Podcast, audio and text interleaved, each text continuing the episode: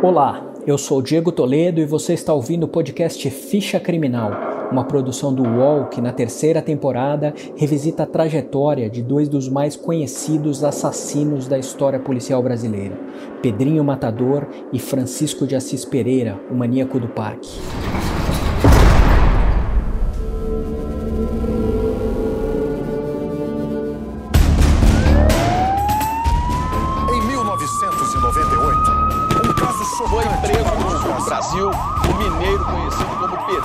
Encontrado no Parque do Estado em 28 de, de julho de 98. O inimigo número um da polícia está na cadeia em São Paulo.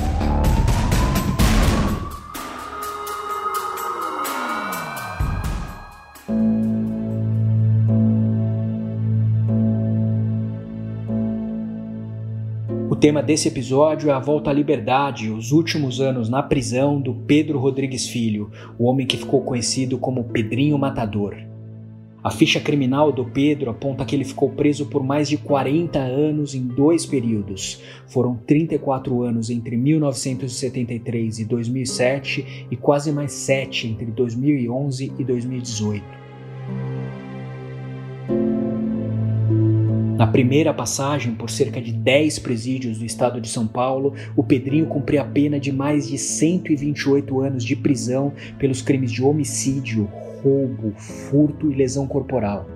Em 2007, o Pedro teve as penas extintas com base em um decreto presidencial do ano anterior. A medida concedia indulto ao condenado reincidente que tivesse cumprido pelo menos 20 anos ininterruptos de prisão. Quando saiu da cadeia, o Pedrinho deixou São Paulo e conseguiu um emprego de caseiro em um sítio em Camboriú, em Santa Catarina mas ele ainda era réu em um processo de 2006 e acabaria novamente preso em 2011. Esse é um trecho de uma reportagem exibida pela TV Record logo após a última prisão do Pedrinho Matador. Pedro Rodrigues Filho, conhecido como Pedrinho Matador, foi preso nesta quinta-feira na cidade de Camboriú. A polícia cumpria mandado de prisão contra ele por cometer sete motins em presídios de São Paulo, quando descobriram que se tratava de um dos maiores homicidas do país. Com ele também foi encontrada esta arma calibre 38. Ele foi condenado por motim de presos por seis vezes em concurso material e também por manter sob cárcere privado. O revólver que o Pedrinho carregava também rendeu uma extensão da pena por porte ilegal de arma.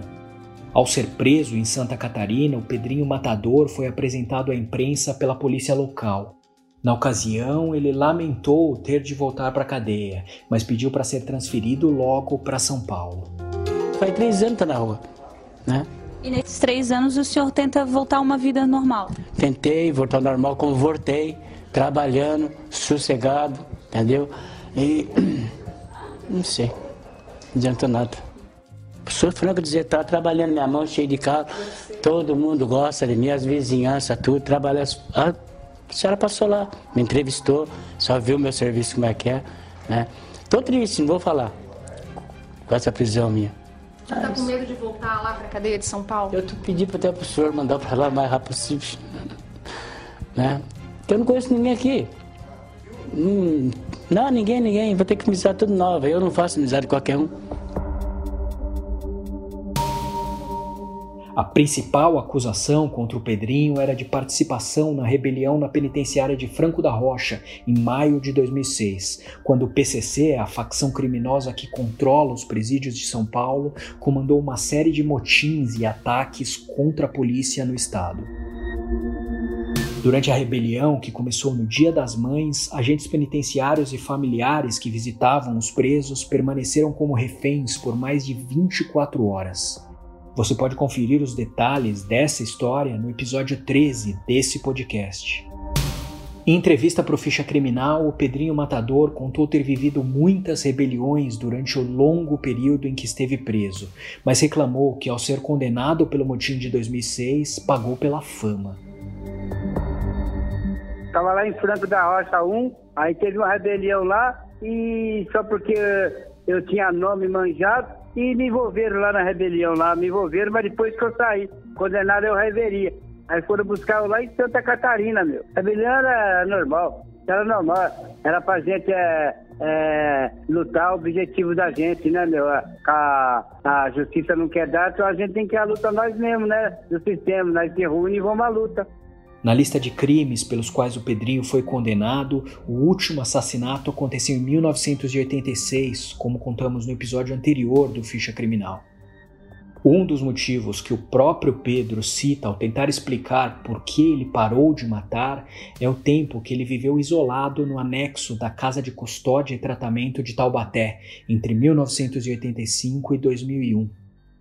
Além de não ter outros presos para matar, já que não tinha contato com eles, o Pedrinho passou parte desse período na ala psiquiátrica e começou a dar mais atenção à orientação de pastores evangélicos que visitavam a unidade prisional. Quando deixou Taubaté, o Pedro voltou para a penitenciária do estado, no Carandiru, e lá ele encontrou uma nova realidade. Enquanto o Pedrinho Matador vivia no isolamento, surgia em 1993 o PCC, o primeiro comando da capital, que se tornaria a maior facção criminosa do país e principal força nas prisões do estado de São Paulo. Acostumado a resolver com os próprios punhos e facas as disputas com outros presos, o Pedrinho Matador teve que se adaptar às novas regras nos presídios, como ele mesmo me contou. Tem regra na cadeia agora. Tem regra agora, não pode. Não pode matar mais ninguém na cadeia, não você morre, meu. E mesmo que eu, que eu quero matar o cara, o cara é inimigo, não merece.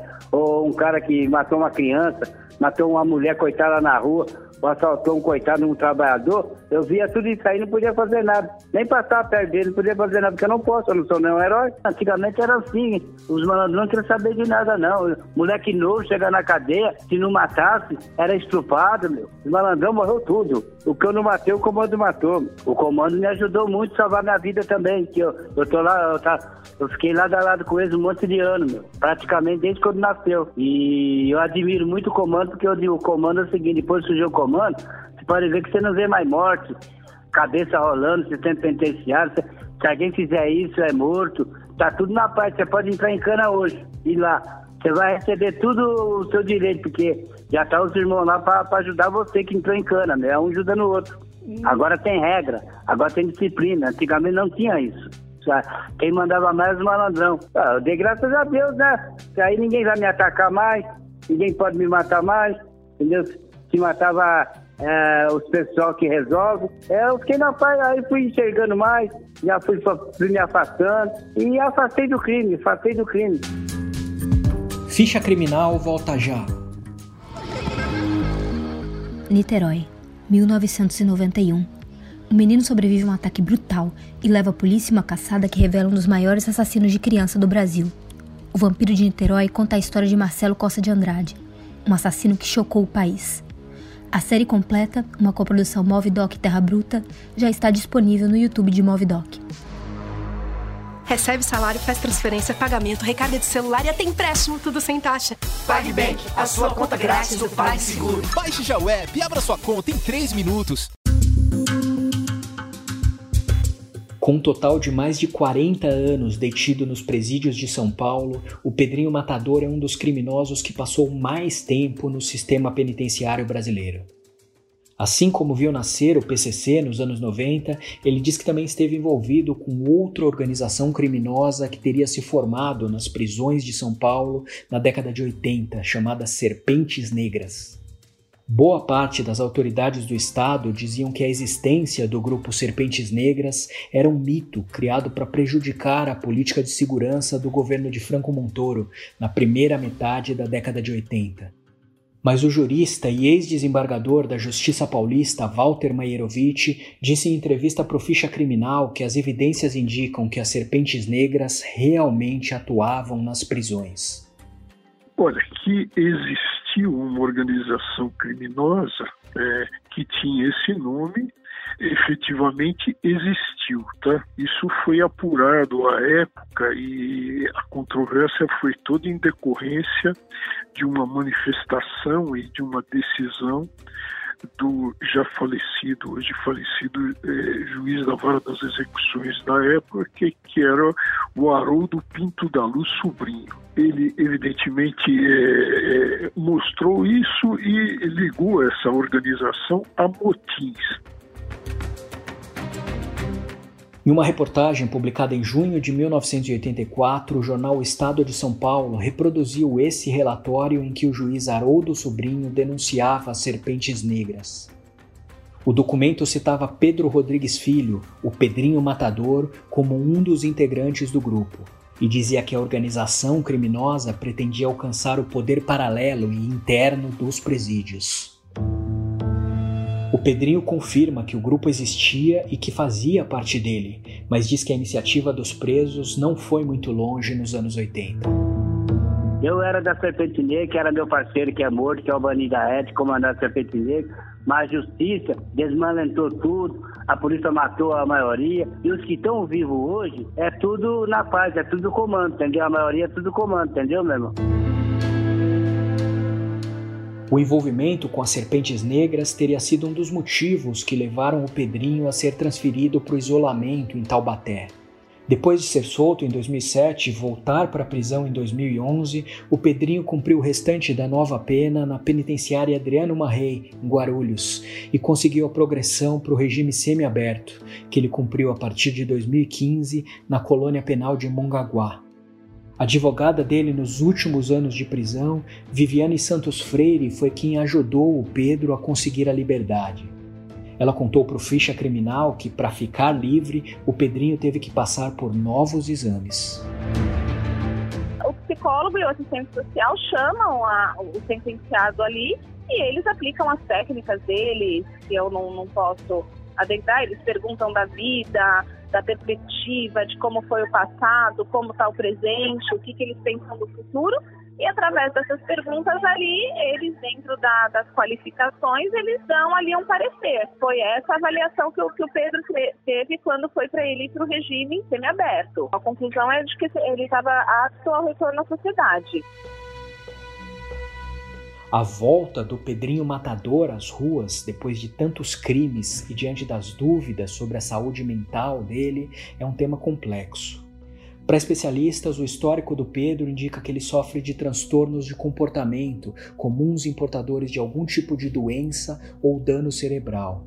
O psiquiatra forense Guido Palomba conversou com ficha criminal e comentou que essas perturbações mentais não têm cura, mas o perigo que elas representam pode diminuir com o tempo.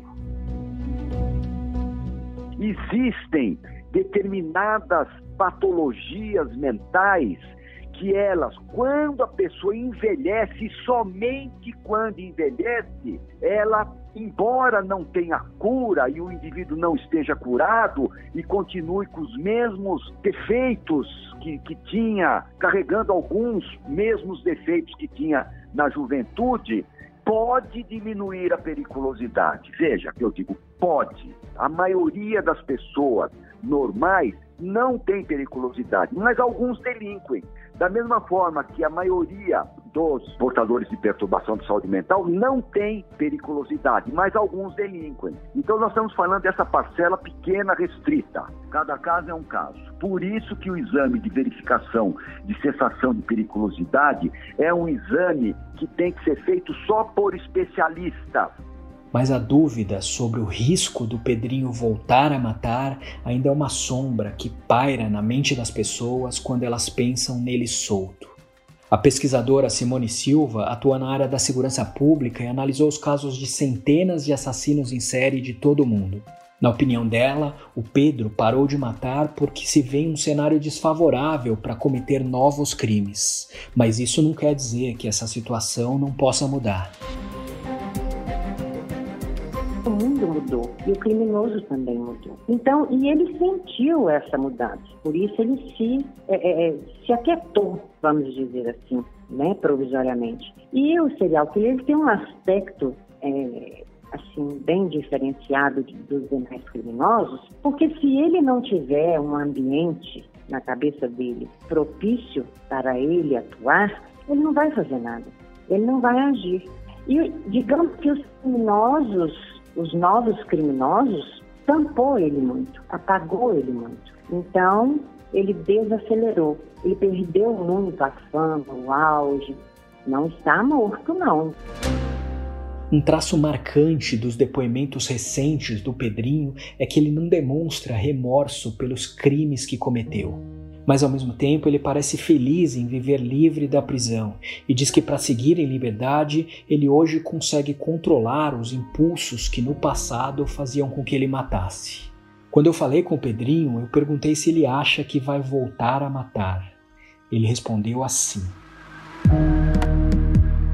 Não, não, pra mim voltar a matar só se, me, se vir tirar minha vida de pessoas assim que eu amo, que é minha família. Aí vai, aí eu tenho, tenho que voltar pra guerra, né, meu? Por enquanto eu tô usando meu jogo de cintura, pulo daqui, pulo dali. Eu tô, eu tô procurando a paz. Não tô querendo mais guerra, eu tô, tô correndo de guerra, porque eu já sofri muito, não vou tirar a cadeia mais não, tá doido? Nos últimos anos, depois de reconquistar a liberdade, o Pedro criou com um amigo um canal no YouTube. Nos vídeos, ele fala da nova rotina, cuidando de um sítio no interior de São Paulo, relembra histórias do passado e comenta notícias do dia a dia. As memórias vívidas e detalhadas contrariam o discurso de quem quer deixar para trás o passado de crimes cruéis. E as lembranças não se limitam a quem Pedrinho diz que matou, ele também guarda recordações de quem chegou a dizer que gostaria de ter matado. Aí o guarda falou, Pedro, isso aqui é o maníaco do parque. Aí eu olhei bem pra cara dele e falei assim, aí maluco, pode estar tá faltando um dia pra mim ir embora. Se eu pegar você, você tá perdido, eu arranco sua cabeça. O Pedrinho não cumpriu a promessa, mas os caminhos dele e do maníaco do parque se cruzaram em uma violenta rebelião em Taubaté, em dezembro de 2000. E são os detalhes dessa história que você vai ouvir no próximo capítulo dessa temporada.